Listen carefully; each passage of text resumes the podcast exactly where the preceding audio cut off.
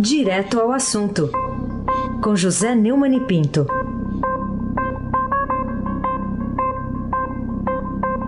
Neumani, bom dia. Bom dia, Raíssen Abac, o craque. Bom dia, Carolina Ercolim, tintim por tintim. Bom dia. Bom dia, Almirante Nelson e o seu pedalinho. Bom dia, Diego Henrique de Carvalho. Bom dia, Moacir Biasi. Bom dia, Clã Bonfim, Manuel Alice Isadora. Bom dia. Melhor ouvinte, ouvinte da Rádio Eldorado 107,3 FM. Aí, sem abaque o craque. Vamos lá com um dos destaques da primeira página do Estadão, que é essa manchete aqui. TRF nega recurso e juiz manda prender Dirceu. O juiz é o juiz lá da 13ª Vara Federal de Curitiba, o, o que está no lugar do Sérgio Moro. Do, do, Luiz do, Antônio Bonatti. É, doutor Bonatti. E, e aí, uma hora isso ia acontecer, né, Neumann? É. Eu tenho avisado aqui, né? Tem algumas prisões que são é, muito claras. Por exemplo, a do Temer, mas nem a do Temer, né? Que tem sido prisões provisórias para evitar que ele continue é, delinquindo. Chega a ser tão escandalosa, a liberdade, aliás, que é escandalosa do Zé Disseu, a liberdade mais escandalosa da história do Brasil.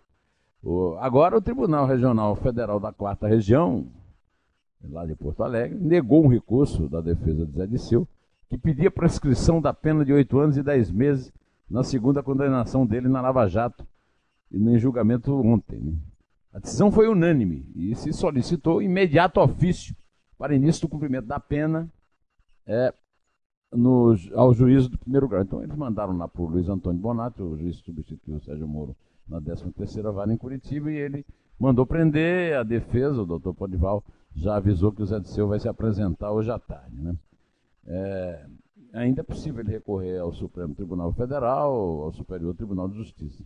Mesmo que a pena seja executada, os advogados também podem tentar um último recurso, chamado de embargos dos embargos, e dos embargos, dos embargos, no próprio TRF4. É um vexame essa, esse garantismo absurdo do Brasil. Né?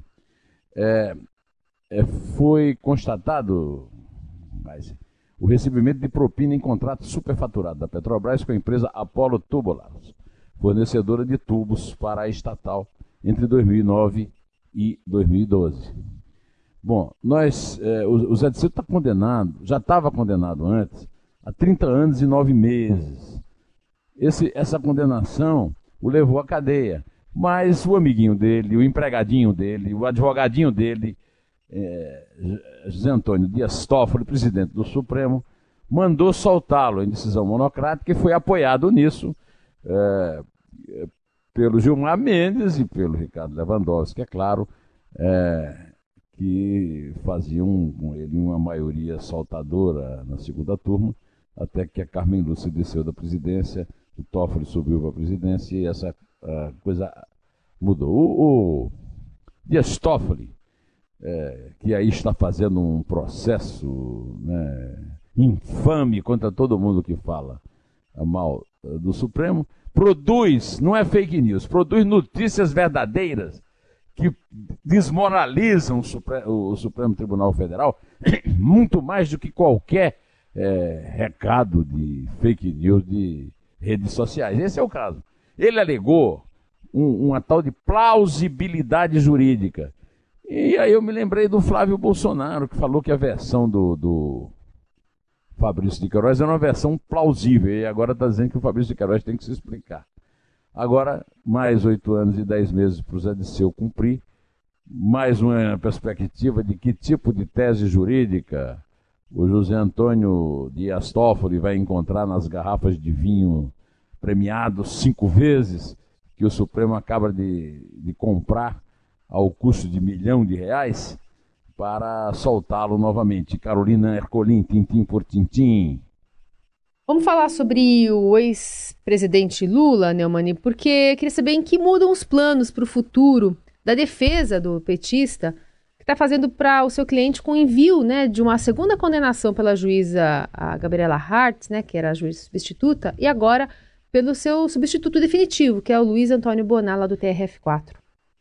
Doutor Bonar teve trabalho, viu?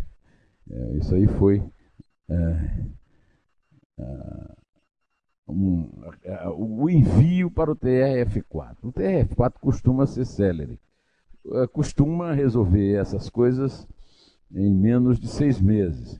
Então, ainda este ano é provável que saia essa condenação. Enquanto isso, a defesa do Lula está aí lutando para impor uma versão fantasiosa de que ele vai resistir, de que ele vai. É, na verdade, a defesa de Lula está reconhecendo em nome do réu a, a sua é, a, a, licitude da sua sentença. Né? E a sentença, agora vem uma sentença nova. Né? É, o, o, o, Lula recebeu uma pena de 12 anos e 11 meses por corrupção passiva e lavagem de dinheiro no processo do sítio de Atibaia. Né? Como você disse, uma sentença dada pela Gabriela Hart, que era a substituta do, do Sérgio Moro antes do Luiz Antônio Bonar assumir a vaga do Moro. Né? É, a decisão agora vai passar pela segunda instância, caso haja uma condenação, no, no, na, primeira, na primeira sentença foi unânime, né? na sentença do Zé Disseu também foi unânime, é, aí, aí a coisa muda de figura e aquela, aquele sonho é, da, da prisão em regime aberto, porque não há prisões de regime semiaberto no Brasil, como denunciou Miguel Reale Júnior numa entrevista que me deu lá no blog do Neumann, aí ela, ela realmente vai para o vinagre. Vamos esperar para ver, porque não, ainda não há um prazo definido, né? Essas, essas, essas sentenças, a gente está falando aqui de média, né?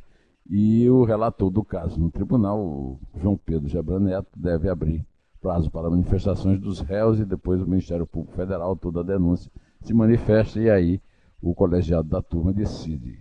Aí se abaque o craque. Ô Neumann, vamos falar de outra manchete aqui do Estadão, que está com aspas até.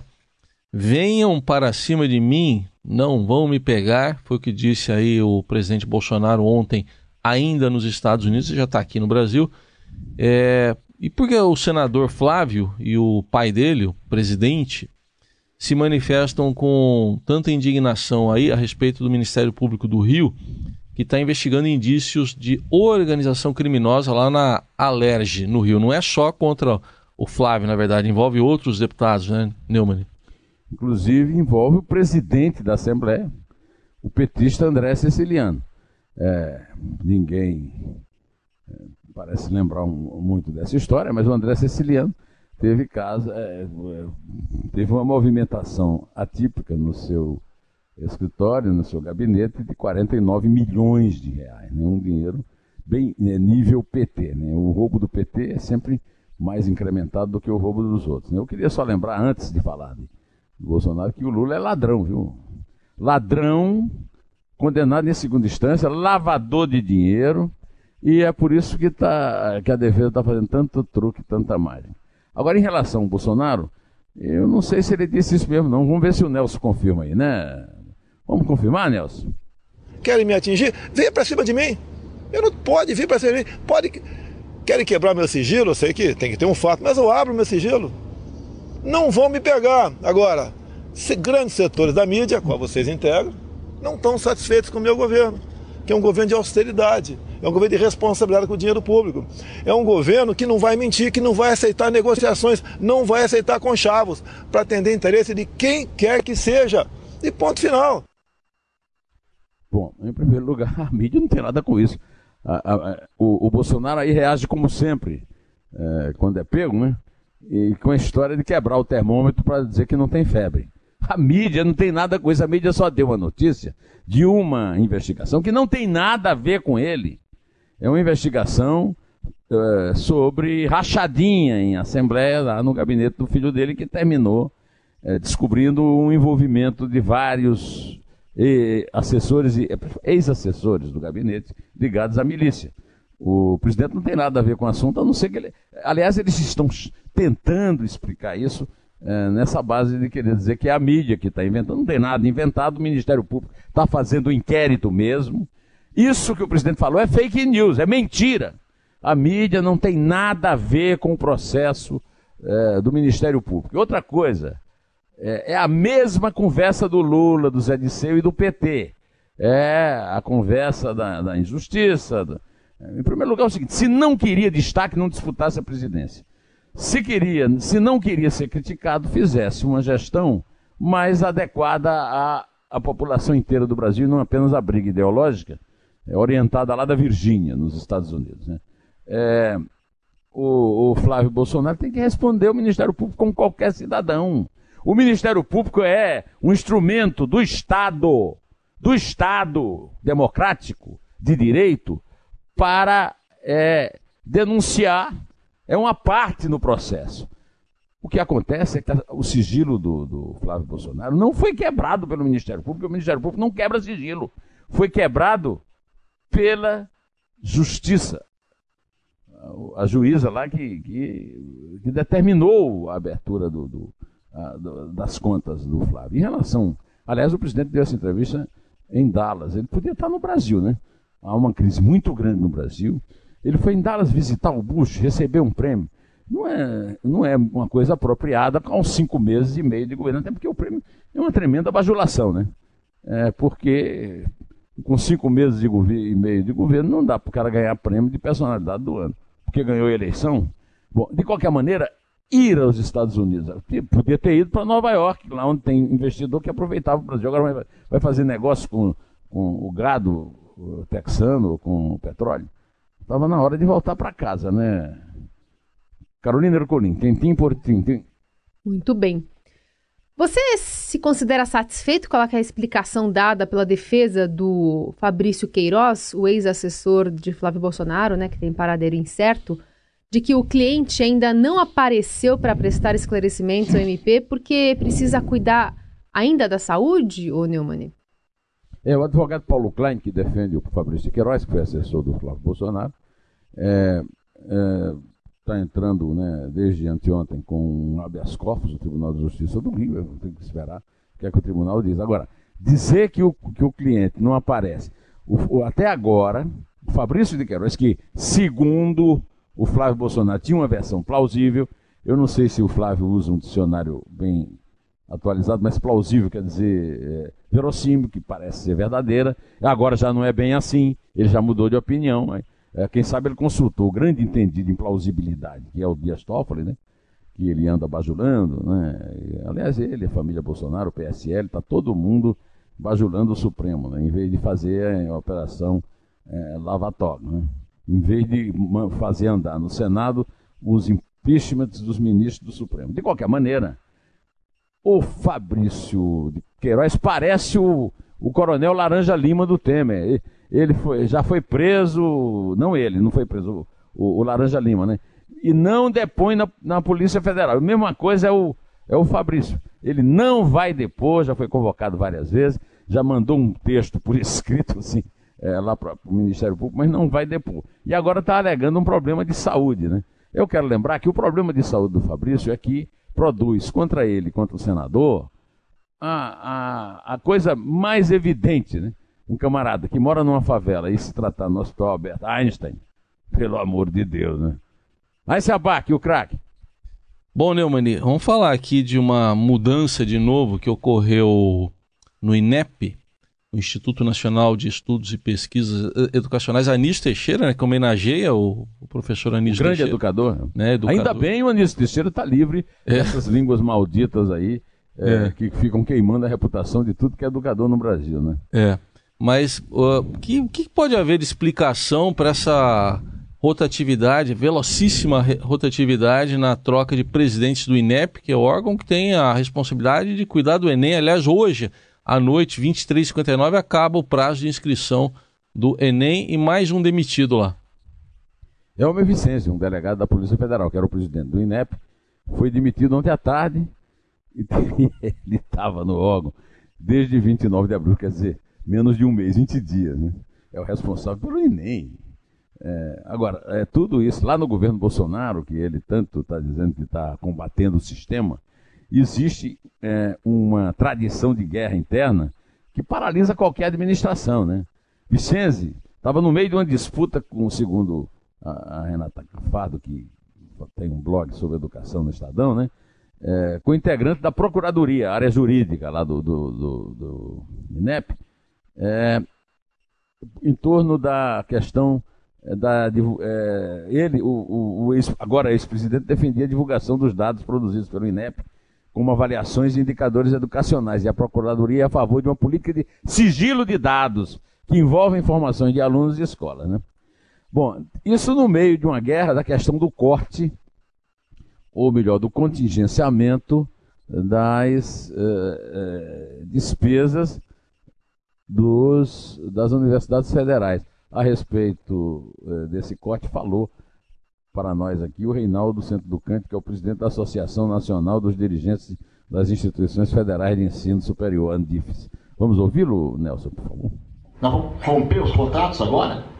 Esse é um grande problema. Se você romper o contrato, você vai parar determinado serviço. A perturbação é essa. Então gera uma insegurança, uma insatisfação, uma dúvida. Nós estamos tocando é, a universidade, com os gestores, na expectativa e na perspectiva de que nós vamos liberar 100% do orçamento.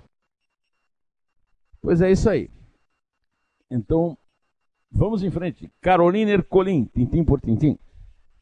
Bom, Neumani, você afinal ficou satisfeito com aquela decisão final do TRF2 do processo que já dura 12 anos contra mais de 20 chefões do jogo do bicho lá no Rio, incluindo estrelas do carnaval carioca, né? O Anísio Abrão da Vida, Beija-Flor, e o Capitão Guimarães, que é o ex-presidente da Liga das Escolas de Samba, que acabou tendo as penas reduzidas, né? De 47 anos para 26.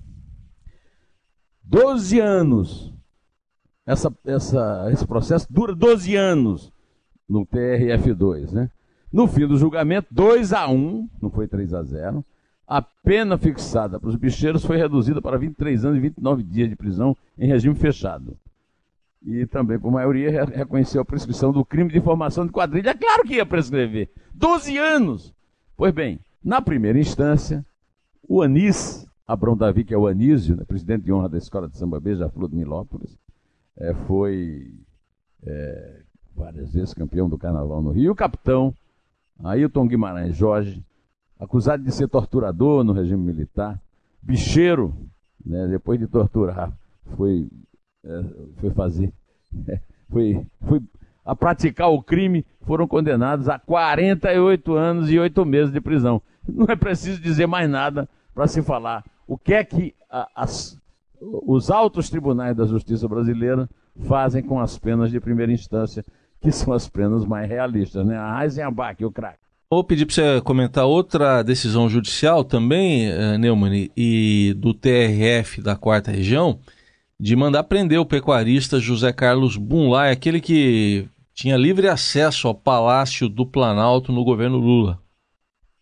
É, o Tribunal Regional Federal da Quarta Região, o TRF4 de Porto Alegre, julgou ontem os embargos de declaração em embargos infringentes do lobista Fernando Antônio Falcão Soares, o Fernando Baiano, do ex-tesoureiro do PT João Vacari Neto, sempre ele, e do pecuarista José Carlos Bunlai. José Carlos Bunlai é o parente do pretenso dono do apartamento ao lado do apartamento do Lula, que também está em, em, julgamento numa, numa, numa, numa, ação judicial.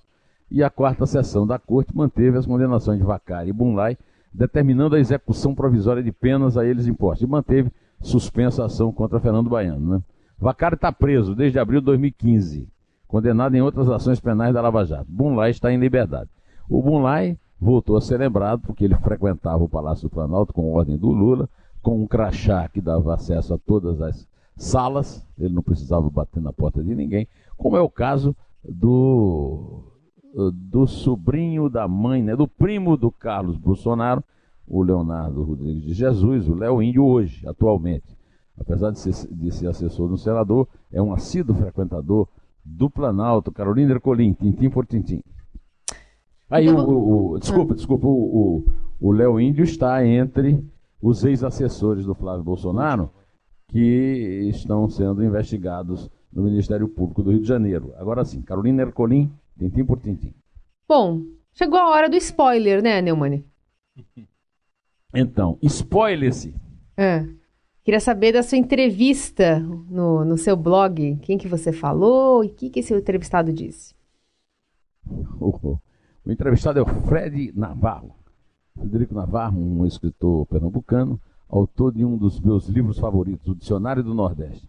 Lá no Nordeste há uma tradição muito grande de se fazer é, eh, vocabulários, de, de, termos populares, mas são sempre fruto de, de, um trabalho muito superficial. O Fred é um maluco, ele trabalhou feito um chinês durante anos para produzir o dicionário do Nordeste com expressões nordestinas.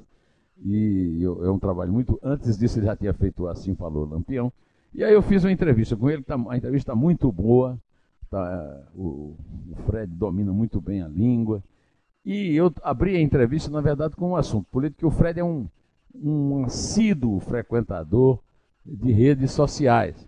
É, é um dos melhores tuiteiros que eu conheço. É sempre um, um, um, palpite criativo para alguma coisa. Né? E aí eu abri a entrevista exatamente com uma frase que ele disse sobre o Brasil de hoje. Ele acha que no Brasil. Eu, eu perguntei a ele sobre a, a declaração do posto Ipiranga, né, do Paulo Guedes, de que nós estamos no fundo do poço. Ele contesta, ele diz que no Brasil o fundo do poço é só uma etapa rumo ao verdadeiro buraco negro que nos espera se não tomarmos juízo e pusermos as contas públicas no azul. Né? O Fred é, deu um palpite aqui que eu concordo. É, o, que elegeu o Bolsonaro, ao contrário do que o Bolsonaro pensa, que foram as redes sociais controladas pelo Carlos Bolsonaro, foi o antipetismo. Segundo o Fred, uma força poderosa, ainda não dimensionada corretamente à esquerda ou à direita, nem estudada pelos futuros ou atuais doutores da USP, PUC, Unicamp, UFRJ ou UNB. E ele acha que a facada foi também um marco divisor no processo eleitoral. Por falar na facada, e o Adélio Bispo, hein? Quando é que nós vamos saber quem é que pagou os advogados dele? Deixa a pergunta no ar, porque Carolina está louca para contar. É? Mas hoje não vai ser assim, não. Não? Não. Temos uh, dois registros para fazer antes de você se despedir. Ah. É, de dois aniversários, tá? Um é aniversário dessa frase aqui, ó. Escuta aí. Primeiro dizer assim, tamo junto aí. Se o senhor precisar de mim, viu? Me fala. Passar, esperar passar. Eu te ouvi um pouco, presidente. Como é que tá? Como é que o senhor tá nessa situação toda aí? Eduardo. O Eduardo eu me, me fustigar, né? Eu tô, tô de bem com o Eduardo. Tem que manter isso, viu? Todo mês. Pronto, tá aí. Ó. Esse é um, esse é um aniversário. Eu nunca esqueço. É. Por que é que eu nunca esqueço que essa frase foi no dia 17 de maio? É. Qual é a grande importância? Porque tem a ver, com, tem a ver com, a, com o próximo aniversário que a gente vai falar aqui. Happy birthday to you. Happy birthday to you. Happy birthday. Happy birthday to you. Um clássico já, né? Essa foi especial para você. Ah, muito obrigado.